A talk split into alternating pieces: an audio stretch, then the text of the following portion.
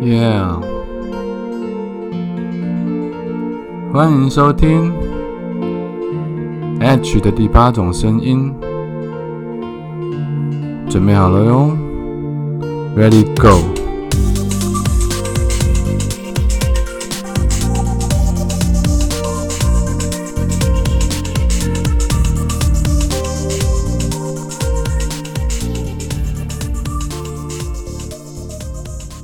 Hello，各位亲爱的朋友，大家好，欢迎再度回来收听 H 的第八种声音。早安、午安、晚安。不知道你现在人在哪里？不知道你现在身处的地方现在几点？所以，我们用三种不同的时间问候语跟你打声招呼，希望你能够拥有一个美好的一天。今天用一部电影来跟大家聊聊所谓失去挚爱到底是什么样的感受。呃，前两天看了一部在 Netflix 上面，应该是去年的电影，但是今年才在串流平台上面上映。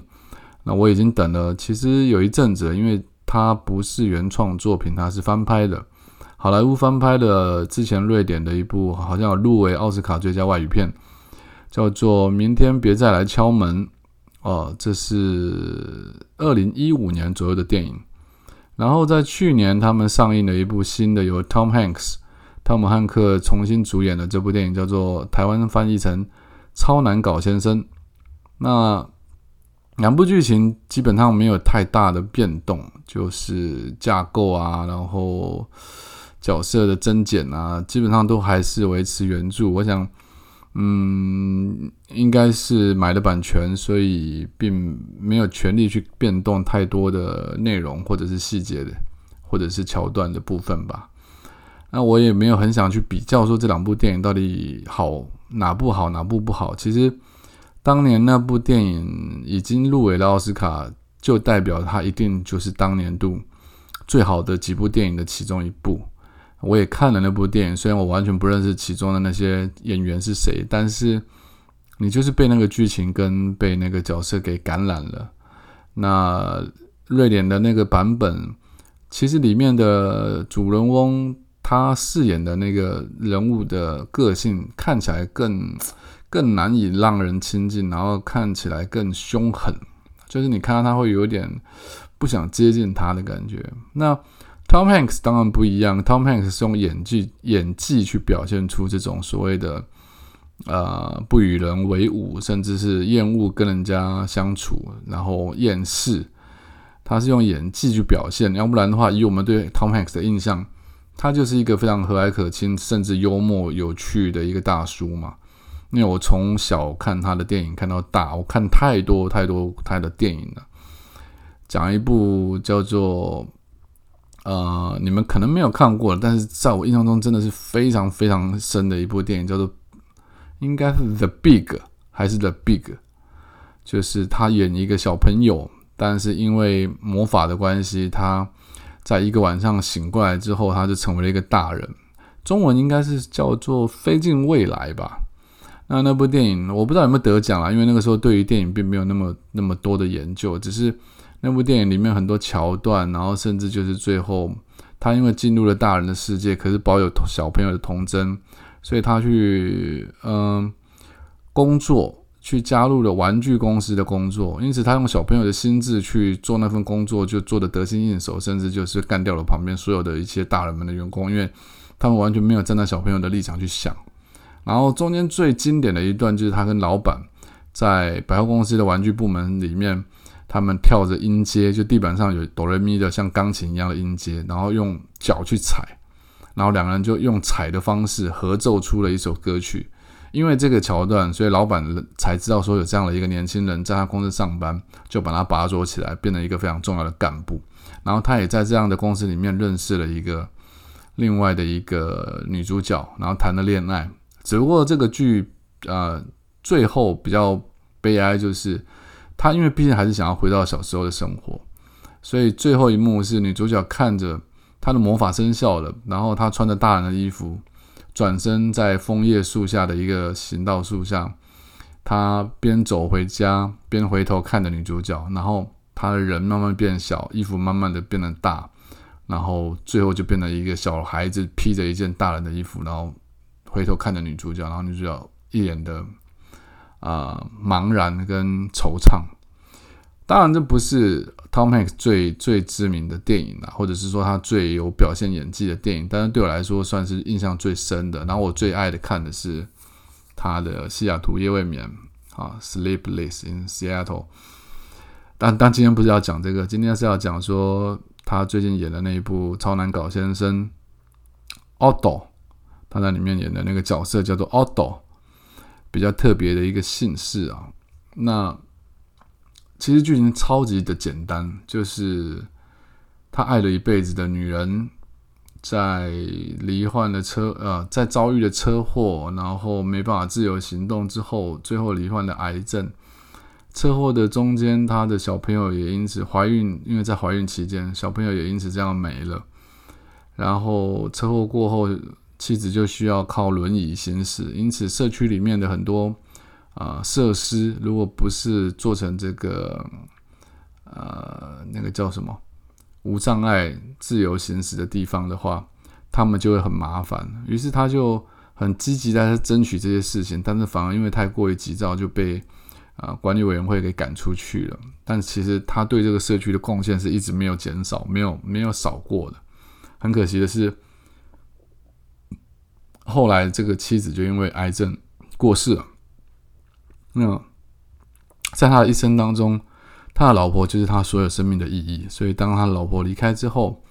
他对所有的事情不再产生热情。虽然他持续的在做着社区里面的工作，其实他是不自觉的，他依旧在对旁边的人显现出关心，显现出他的对生命的注意。只是说他的态度变了，因为他认为他已经不久于人世，他尝试了各种方法，想要解决自己的生命，但总是在做到一半的时候，就有社区的人来敲门也好，敲他车库的门也好，然后来打扰他，打断他进行这个轻生的动作跟行为。那最后是邻居刚搬过来的一对家庭，就是最后是几个邻居，还有以前他太太教。教导过的一个学生，一群人跟他以前本来是很好朋友的一对邻居夫妻，后来因为跟另外其中的一个老公产生了一些误会，所以再也没有来往。因为这一群人，他他们需要男主角就是 Tom Hanks 的帮忙，那 Tom Hanks 也确实的给予了他们他们需要的帮助。那这种爱跟爱之间的流动，就是。他虽然想要离开这个人世间，因为老婆不在了，但是他依旧是没有办法拒绝别人的要求，所以他还是给予了其实他不需要给予的爱。但是他当他给出去爱的那一瞬间，其实接收到这份能量的人，他们就会想要回馈给他，而他自己没有意料到这样的事情，因为他认为他的爱就终止于在他老婆离开这个世界的那一刻之后，就再也没有了。那在所有旁边的人都开始不断的回馈给他不同的爱之后，他慢慢产生的一种想法是啊，原来原来并不是只有依靠老婆的爱才可以活下去，原来不是家人的人也可以成为一个让你生活下去很大的原动力。那我想这也是我这么多年来，甚至应该说，在我得到忧郁症之后。嗯，很多从前我没有认为很重要的朋友，或者是我自己很忽略掉的朋友，他们每个人过来跟我讲的那些事情，或者给予回馈我的爱，就是他们讲述他们的痛苦、他们的悲哀，让我知道说，其实我不是只有我这么难受。在那个瞬间，或者在那段期间，我感受到这些人的爱，于是我觉得我必须回馈给他们，因因为因此。我也有了活下去的另外的动力，否则我一直认为说，我的人生可能就只有另外一半才是最终最重要的。在我从小到大，我一直有这样的认知，就是我想要有一份啊没有期限的爱。哦，不是在学周星驰讲话，就是如果要给这个期限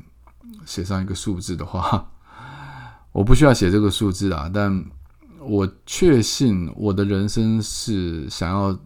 用这个方式去完成的，就是依靠着，或者是让另外一半依赖着我，有一份可以互相分享的爱，我觉得我跟一个人就好，两个人之间的爱来回来回的回馈循环，我觉得那样的能量就足够让我们的生活过得非常的有意义。可是当然，每个人生都不会是完美的，所以当这样子的关系结束之后，我后来有移情到，比如说我的狗身上，哈鲁的身上。所以当哈鲁在二零二零年结束生命之后，我也曾经又回到了 Otto，就是超难搞先生。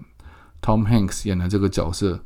身上的这种心情或感受，我也一样想过说，我就结束生命算了。其实人生没有什么好值得留恋的，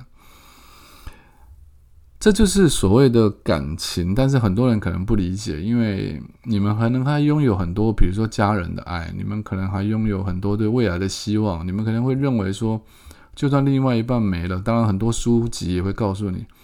你的这一半，你的这一生里面可能会有很多段，就算这一段结束了，下一个男人会更好。这是我们那个年代最常出现的一句很无聊或很沉浮的一句话。但实际上，现在这句话到现在还是很多人在用。不管是下一个男人或下一个女人，下一段恋情总是有机会，你可以再度碰到一个可以让你呃放弃一切、奉献、牺牲你的下半生。下半个人生了哈，不要想歪了，给他，然后他也会同样的回馈给你，一定也还会出现这样的另外一半，所以不要放弃。然后就算真的没有这样子的一个人，就算你最爱的狗离开了，就算你最爱的人离开了，所谓的最爱都是比较出来的。所以看完这部电影，我很想跟大家讲的一件事情是，即便你没有了最爱，但是你很有可能会因为很多人。把你当做他们心目中的一种爱的投射对象，或者是他们对于你有一种不是最爱，但是是一种某一种角色的爱。当你集结了，或者是汇集了这么多不同来自四面八方各种角色投射在你身上的爱，或回馈给你身上的爱之后，你慢慢会发现是说，不用把一把你所有的人生意义压在同一种爱身上。因为那样子的风险太大，也不值得，也没意义，因为它很有可能最终就是没有结果。而如果你把每一个人，把世界上的每一个人都当做是有可能回馈爱给你，你有可能回馈爱给他们的话，这样子，这个爱的能量会比起你压在同一个人身上，可能效果或者是 power 都来得更大、更有效，你会活得更开心、更快乐。好，今天就讲到这边为止。如果你喜欢我讲的内容的话，麻烦你到 IG 去搜寻作家 H，然后追踪我。我会讲更多你喜欢听的话，你喜欢听的内容，或者你也可以告诉我你想听什么主题，看什么样的书，什么样的电影，什么样的表演，什么样的文字，什么样的陈述，什么样的感受，或者什么样的人生问题，都欢迎你透过 IG 来跟我联系。今天就先讲到这边，跟大家说声晚安，拜。